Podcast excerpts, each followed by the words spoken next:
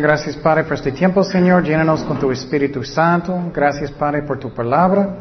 Gracias por uh, todo lo que haces, Señor. Llénanos con tu Espíritu Santo, con tu presencia, con tu amor, con consuelo, victoria, todo lo que necesitamos, Señor. Gracias Padre, en el nombre de Jesús. Amén. Ok, estamos en 1 de Corintios capítulo 2 y vamos a estudiar 2 y 3 hoy. Son cortitos capítulos.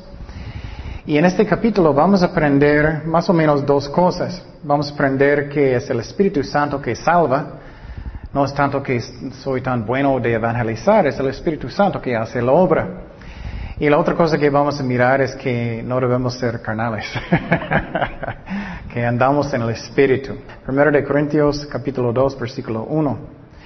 Dice, así que hermanos, cuando fui a vosotros para anunciaros el testimonio de Dios, no fui con excelencia de palabras o de sabiduría, pues me propuse no saber entre vosotros cosa alguna sino a Jesucristo y a este crucificado. Y estuve entre vosotros con debilidad y mucho temor y temblor. Y ni mi palabra ni mi predicación fue con palabras persuasivas de humana sabiduría, sino con demostración del Espíritu y de poder, para que vuestra fe no esté fundada en la sabiduría de los hombres, sino en el poder de Dios. Entonces lo que me gusta aquí mucho es que Pablo dijo que él no estaba predicando con mucha elocuencia. A veces pensamos, ay, no soy tan bueno de, hablar, no soy tan bueno, no soy elocuente, no puedo hablar tan bueno. Bueno, la verdad es que si tú estás predicando el Evangelio, el poder no viene de nosotros, viene de quién? Del Espíritu Santo, ¿no? Entonces, Pablo, él era un apóstol, él era muy inteligente, pero él no estaba predicando el Evangelio um, diciendo, oh, soy tan inteligente, yo, puedo, yo, yo soy tan inteligente, yo puedo. No es eso, es el poder del Espíritu Santo. Y entonces él estaba predicando el Evangelio. ¿Qué es el Evangelio? El Evangelio es que Cristo murió por nosotros, resucitó de los muertos y necesitamos hacer Cristo mi Señor, mi Señor de mi vida. Entonces Pablo no estaba lleno de um, arrogancia, orgullo y todo, pero dice que él sentía muy débil. ¿Cuántos de nosotros a veces sentimos débiles, no? Eso es el apóstol Pablo diciendo eso. Entonces, cuando soy débil, ¿qué dice la palabra de Dios? Dios es que fuerte. Entonces, si sientes débil a veces, eso está bien. Dios puede trabajar a través de nosotros. Y Pablo no usa, usó otra vez sabiduría humana. Él no era como él era tan inteligente en la universidad y todo eso, no era eso. Él era el poder del Espíritu Santo. Entonces, salvación no es algo que es intelectual, es muy interesante. ¿Qué es? Es algo que es de, del corazón, ¿no? Ustedes saben que, que no es no es la mente, es el corazón. Y muchas veces cuando estás evangelizando a alguien, que ellos van a dar? Excusas, ¿no? Creo que ustedes posible hicieron excusas por años, ¿no? mañana, ese es el más popular, ¿no? Mañana, mañana, mañana. ¿Qué es otra excusa? Ellos dan excusas. ¿eh? un día o en la tarde. que es otro? Ellos dicen, oh, pero las personas en África y ellos, y muchas excusas, ¿no? Personas dan. Entonces no es algo de la mente, es del corazón. Entonces cuando quieres arrepentir, Dios va a mostrar la verdad, ¿no? Y eso es la verdad. Y por ejemplo, ¿qué es el más popular excusa que personas dicen de la Biblia? Hey, ¿de, dónde vienen los esposos de, los hijos de Adán y Eva? Muchos dicen eso, ¿no? ¿De dónde vienen? La Biblia no es correcto. Muchas veces dan esa excusa. Entonces, no es el, la mente, es el corazón. Y por ejemplo, vamos a Mateo 8:21. Mateo 8:21. Mira, esa es una excusa muy clásica en la Biblia, que él dijo directamente a Jesucristo. Dice, otro de sus discípulos le dijo, Señor, permítame que vaya primero y que entierre a mi padre. Entonces él no estaba diciendo, déjame, mi padre está en la calle, necesito llevarlo al funeral para enterrarlo. No, él no estaba diciendo eso, él estaba diciendo que voy a esperar hasta que mi, mi papá muere y puedo enterrarlo. Entonces, otra excusa. Entonces, hay muchas excusas y, eso es la verdad. Entonces Pablo no era tan preocupado como intelectual era. Puedes predicar el Evangelio muy sencillamente. Y el Espíritu Santo toca el corazón. Ustedes saben, hace muchos años cuando alguien estaba hablando conmigo del Evangelio, yo, yo estaba diciendo, ya déjame en paz, ¿no? Ya vete, haz otra cosa, eso está bien para ti. El asunto es el corazón, es el corazón. Entonces, no tenemos que ser como mucho estrés. Hoy tengo que predicar, oh, tengo que compartir el Evangelio. Solamente puedes compartir el Evangelio de Cristo y si ellos están abiertos, ellos van a aceptar. No son solamente las personas que son más inteligentes. Entonces, seguimos uh, en 1 Corintios 2, 6. Dice, sin embargo, hablamos sabiduría entre los que han alcanzado madurez y sabiduría, no de este siglo ni de los príncipes de este siglo que perecen. Mas hablamos sabiduría de Dios, el ah, misterio, la sabiduría oculta, la cual Dios predestinó antes de los siglos para nuestra gloria, la que ninguno de los príncipes de este siglo conoció porque si la hubieran conocido, nunca habrían crucificado al Señor de gloria. Entonces, Él está diciendo, sí, a veces ah, necesitamos estudiar la Biblia, y claro, necesitamos. Pero dice, son para personas que son maduros. Maduros, personas que son maduros buscan sabiduría que es de Dios, que es de Dios.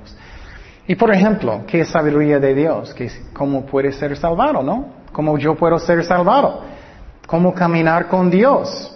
Eso es algo que es hermoso, aprender eso. Esa es sabiduría de Dios.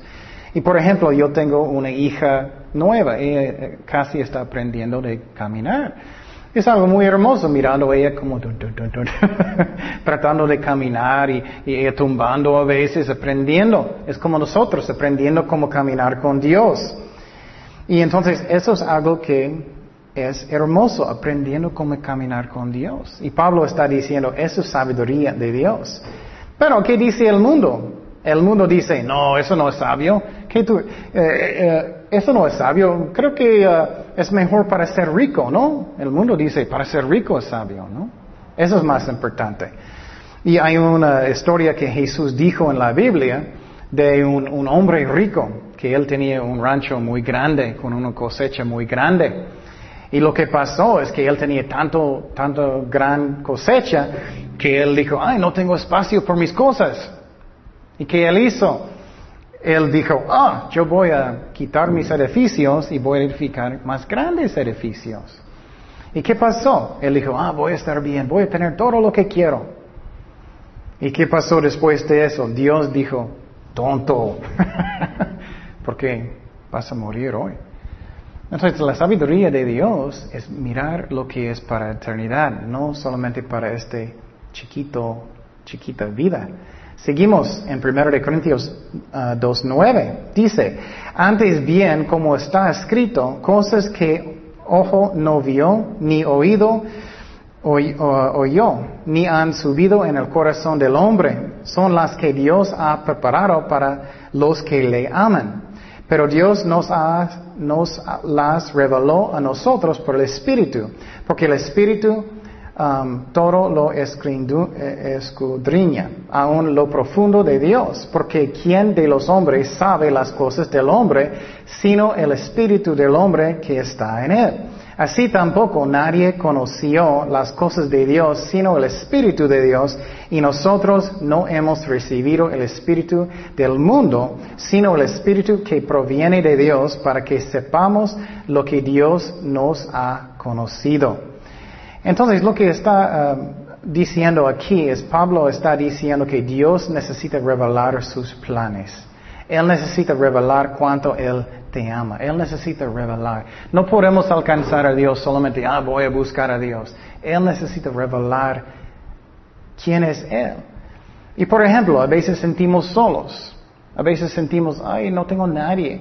A veces sentimos, oh, yo voy a las fiestas, voy a sentirme mejor. O voy a tomar alcohol, o voy a sentirme mejor. O voy a tomar drogas, o hacer malas cosas.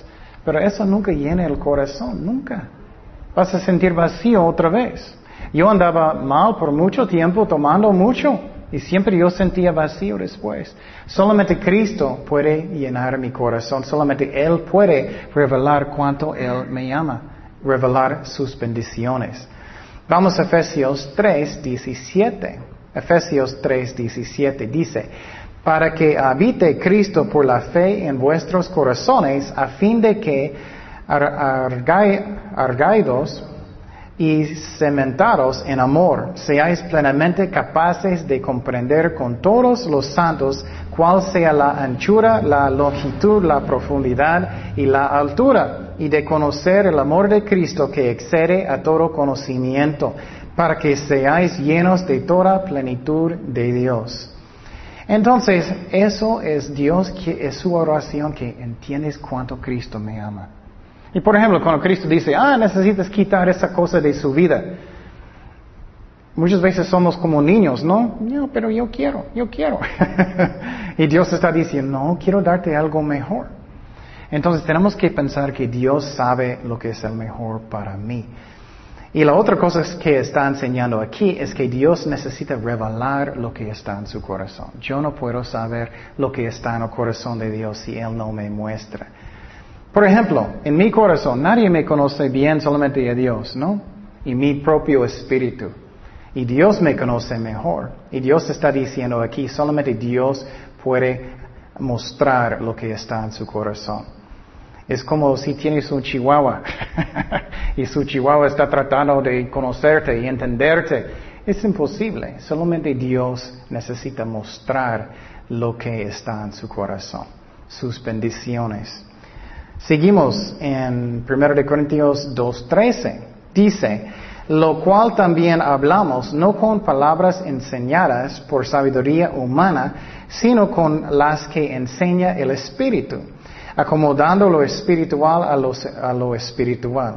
Pero el hombre natural no percibe las cosas que son del Espíritu de Dios, porque para él son locura y no las puede entender porque se han de discernir espiritualmente. En cambio, el Espíritu juzga todas las cosas, pero Él no es juzgado de nadie, porque ¿quién conoció la mente del Señor? ¿Quién le instruirá? Mas nosotros tenemos la mente de Cristo. Entonces lo que está diciendo aquí es que para el mundo la sabiduría de Dios parece tontería, parece una tontería. Por ejemplo, el mundo va a preguntarte, ¿qué haces para divertirse? Mm, me gusta leer la Biblia. y el mundo va a decir, ¿Ah, ¿estás loco? ¿Qué haces? Oh, me gusta ir a la iglesia. Entonces ellos te miran, ¿estás loquito? ¿Qué crees? ¿No es más divertido para emborrachar y hacer malas cosas? No, la Biblia enseña por un cortito tiempo en cortito tiempo posible es puedes divertirse. Pero ¿qué pasa sobre el tiempo? Vas a tener dolor, vas a tener una cosecha, ¿no? Dios sabe, Dios sabe lo que es el mejor para nosotros. Entonces, para el mundo parece tontería la sabiduría de Dios. Pero ¿qué es la razón? La cosa que es muy interesante es la Biblia enseña que personas que no son, que ellos no nacieron de nuevo, ellos están muertos, aunque están vivos su espíritu está muerto. Y por ejemplo, antes de aceptar a Cristo, cuando ustedes estaban leyendo la Biblia, estoy seguro que ustedes estaban, no entiendo nada.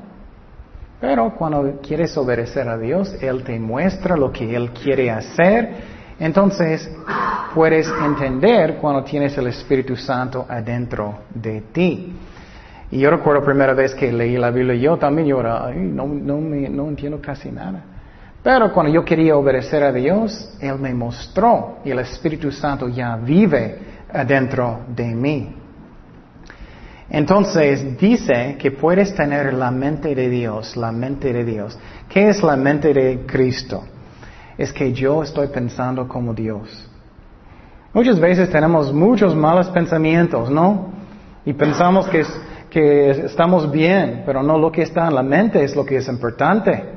Muchas veces las personas están llenas de malas cosas, de envidia, de enojo, de, pornografía, de muchas cosas. Eso no es la mente de Cristo. Entonces Dios quiere que tenemos la mente de Cristo, que estamos pensando en cosas buenas, que mi mente está limpio. Y cuando yo quiero obedecer a Dios, Él puede limpiar mi mente. Y que no estoy sembrando cosas que no debo hacer. Y con eso puedo tener la mente de Cristo. Y piénsalo, ¿qué quieres? ¿Una mente que está limpia, con paz, con amor, con gozo, o lleno de maldad, de enojo, de malas cosas? Vamos a Romanos 8, 5. Romanos 8, 5. Dice, porque los que son de la carne piensan en cosas de la carne, malas cosas, pero los que son del Espíritu en las cosas del Espíritu, porque el ocuparse de la carne es muerte, pero ocuparse del Espíritu es vida y paz. Por cuanto los designios de la carne son enemistad contra Dios, porque no se sujetan a la ley de Dios, ni tampoco pueden y a los que viven según la carne no pueden agradar a Dios. Entonces, ¿qué está en mi mente? Muchas veces personas piensan, ah, no, no me afecta, pero lo que está en tu mente sí te afecta, sí te afecta.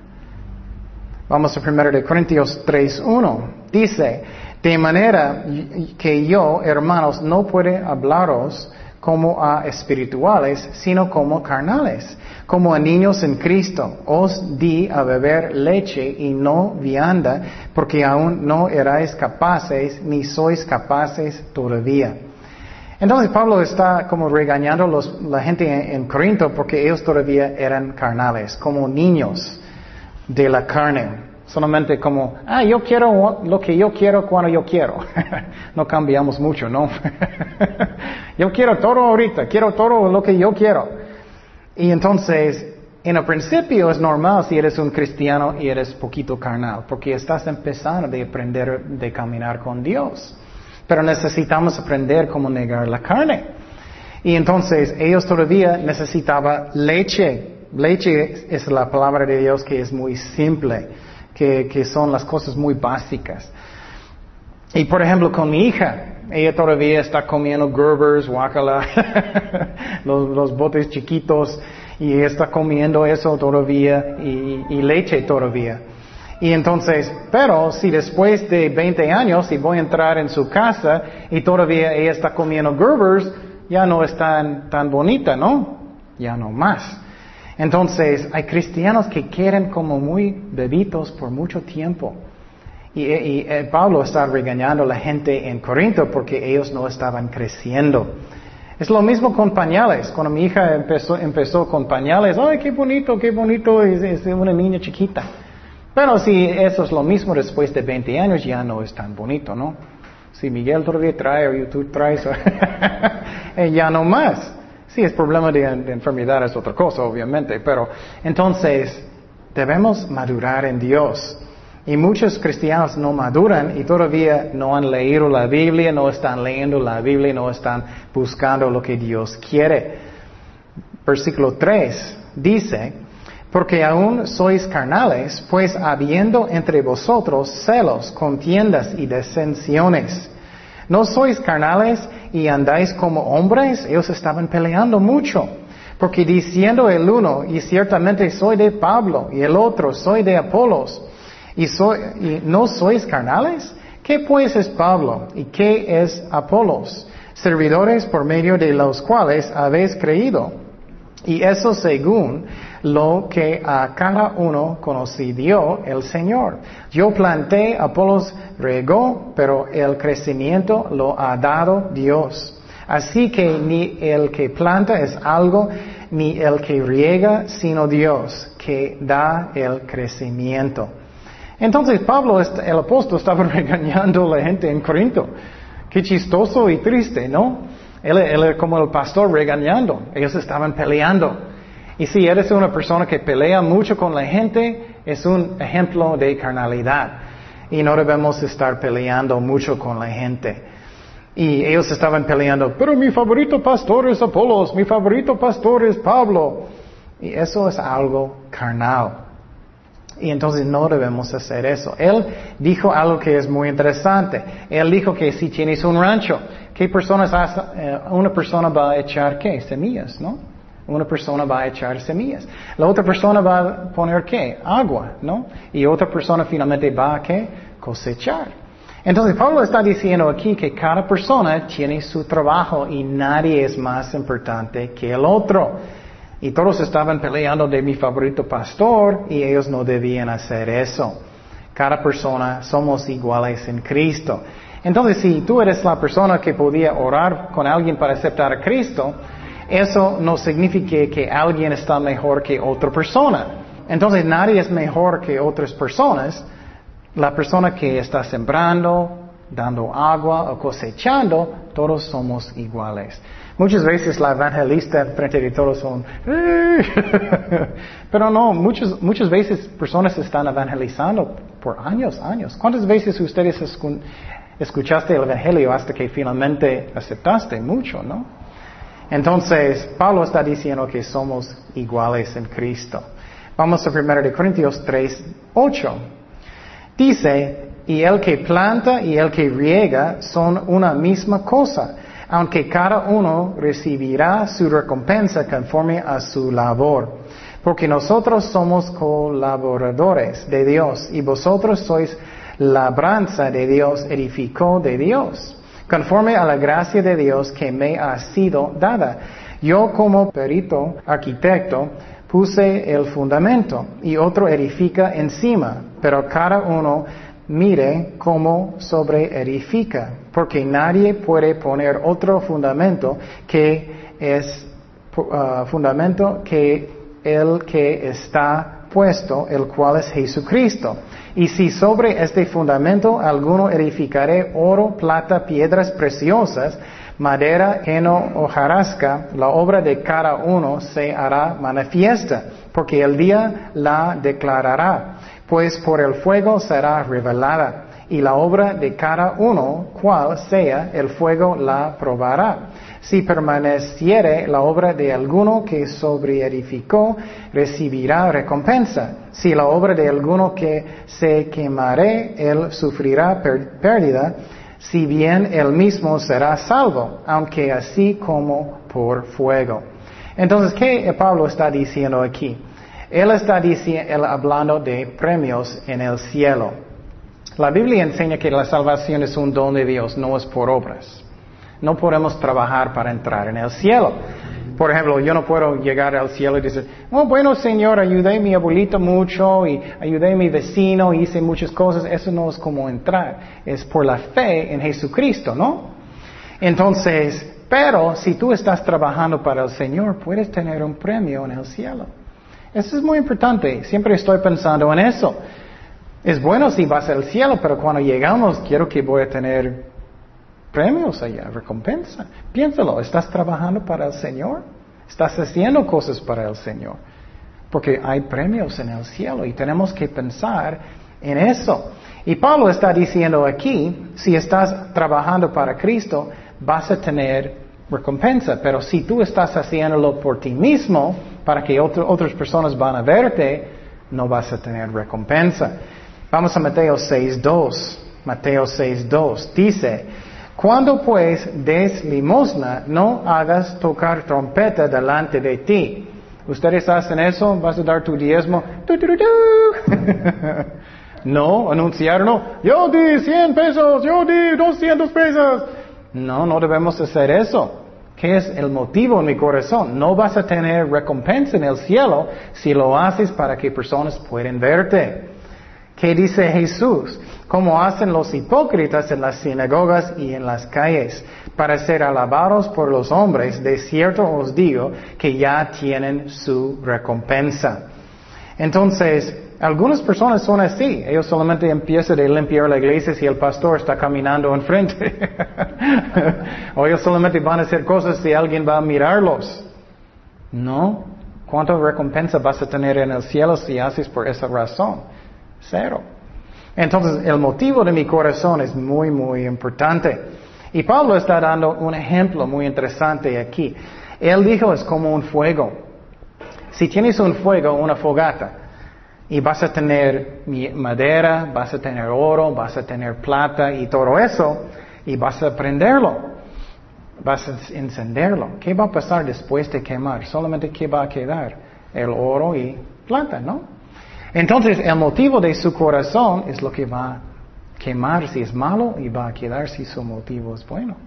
Entonces, pregunta su corazón, ¿qué es mi motivo? Y la Biblia enseña que hay dos juicios. El tribunal de Cristo es donde Él va a juzgar mis, mis obras. Pero otro juicio es el gran trono blanco, eso es cuando Dios va a juzgar personas por sus pecados. No cristianos, pero personas por sus pecados que no son cristianos. Y gracias a Dios, los cristianos, Él nunca va a juzgarnos por nuestros pecados si somos cristianos verdaderos. Seguimos en versículo 16. Dice, ¿no sabéis que sois templo de Dios y que el Espíritu de Dios mora en vosotros? Y si alguno destruiré el templo de Dios, Dios le destruirá a él. Porque el templo de Dios, el cual sois vosotros, santo es. Nadie se engañe a sí mismo. Si alguno entre vosotros se cree sabio en este siglo, hágase ignorante para que uh, llegue a ser sabio. Porque la sabiduría de este mundo es insensatez para con Dios. Pues escrito está, Él prende a los sabios en la eh, astucia de ellos. Y otra vez el Señor conoce los pensamientos de los sabios que son vanos. Así que ninguno se glorie en los hombres, porque todo es vuestro. Sea Pablo, sea Apolo, sea Cifas, sea el mundo, sea la vida, sea la muerte, sea lo presente, sea lo, lo porvenir todo es vuestro y vosotros de Cristo. Y Cristo es Dios. Entonces Pablo dijo aquí que Dios va a castigar y corregir las personas que Él ama. Y Él dijo que necesitamos cuidar nuestros cuerpos porque es el templo del Espíritu Santo. Piénsalo, Dios vive adentro de ti. Si eres un cristiano verdadero, Dios vive. Qué privilegio, ¿no? Somos el templo del Espíritu Santo. Y dice aquí que Dios va a castigar o corregir las personas que andan mal, porque Dios ama sus hijos. La Biblia enseña si, si los que Él ama, Él va a corregir. Entonces Dios quiere que estamos caminando bien con Dios, que mi mente, yo tengo la mente de Cristo, que estoy caminando bien con Dios, que no estoy haciendo lo que no debo hacer. Y entonces, ah, Ah, disciplina también es amor, es amor.